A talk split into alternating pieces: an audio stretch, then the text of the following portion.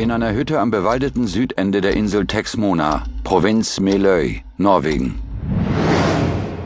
Lars Strindberg legte den Pinsel zur Seite und betrachtete das Bild auf der Leinwand.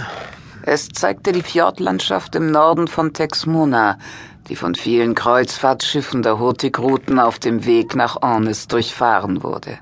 Das Gemälde war wie alle Bilder, die Strindberg malte, eine Auftragsarbeit für einen Agenten in Christiansund, der es an wohlhabende Touristen verscherbelte. Hm. Strindberg malte vier Bilder pro Woche, was gerade ebenso ausreichte, ihn, seine Frau Enna und die kleine Tochter Sonja zu ernähren. Lars verließ das Atelier, das im ersten Stock lag. Enna war in der Küche beschäftigt. Er streifte sich die olivgrüne Öljacke über.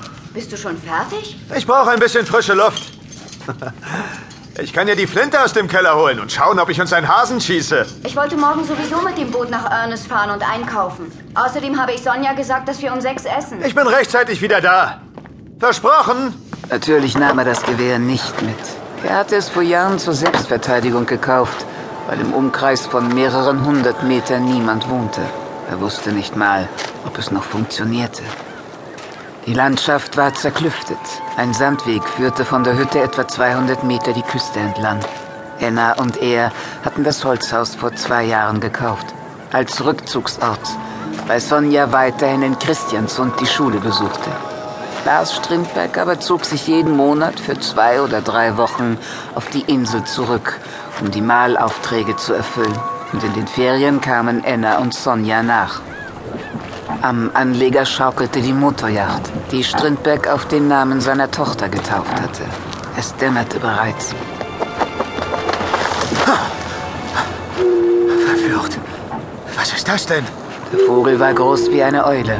Wie ein Stein hockte er auf dem Ast und ließ es zu, dass Strindberg sich bis auf wenige Meter näherte. Der Kopf des Tieres wurde von Blattwerk verdeckt.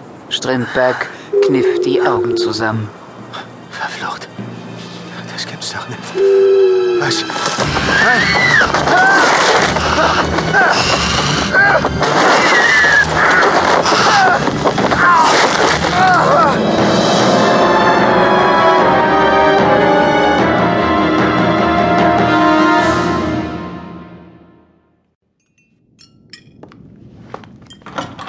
Lars?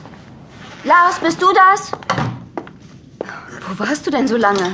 Ich hab doch gesagt, wir essen um sechs. Lars, Lars, was ist denn los? Nichts. Ich hab keinen Hunger. Ist das Blut? Ich muss das Bild fertig malen. Bis nachher. Aber Mama? Lars, Lars, Mama, was ist denn? nichts, mein Schatz. Geht es Papa nicht gut? Geh schon mal ins Esszimmer. Ich komme gleich nach. Na gut. Aber es gibt doch gleich Essen, oder? Enna stieg die Treppe hoch. Die Bohlen müssten mal wieder abgeschliffen werden, kam ihr in den Sinn. Sie klopfte an die Tür des Ateliers. Lars? Lars? Lars schloss nie die Tür, wenn er malte. Lars? Ist alles in Ordnung? Ja. Lars Strindberg saß auf seinem Schemel vor der Staffelei. Hektisch ließ er den Pinsel über die Leinwand fliegen. Ich dachte, du bist fertig. Was willst du? Ich hab doch gesagt, ich hab keinen Hunger. Ich dachte ja nur, was ist denn los mit dir? Als er nicht antwortete, kam Enna langsam näher. Was machst du da? Ich male. Was sonst? So. Jetzt ist es fertig. Das ist doch das Bild, das du morgen an die Agentur schicken sollst. Ich arbeite nicht mehr für die Agentur. Was? Aber Enna warf einen Blick auf die Leinwand. Es war das Bild, das die Nordspitze Texmonas zeigte. Im Vordergrund stand ein Baum. Auf einem der eingeschneiten Äste saß eine Eule. was ist das denn?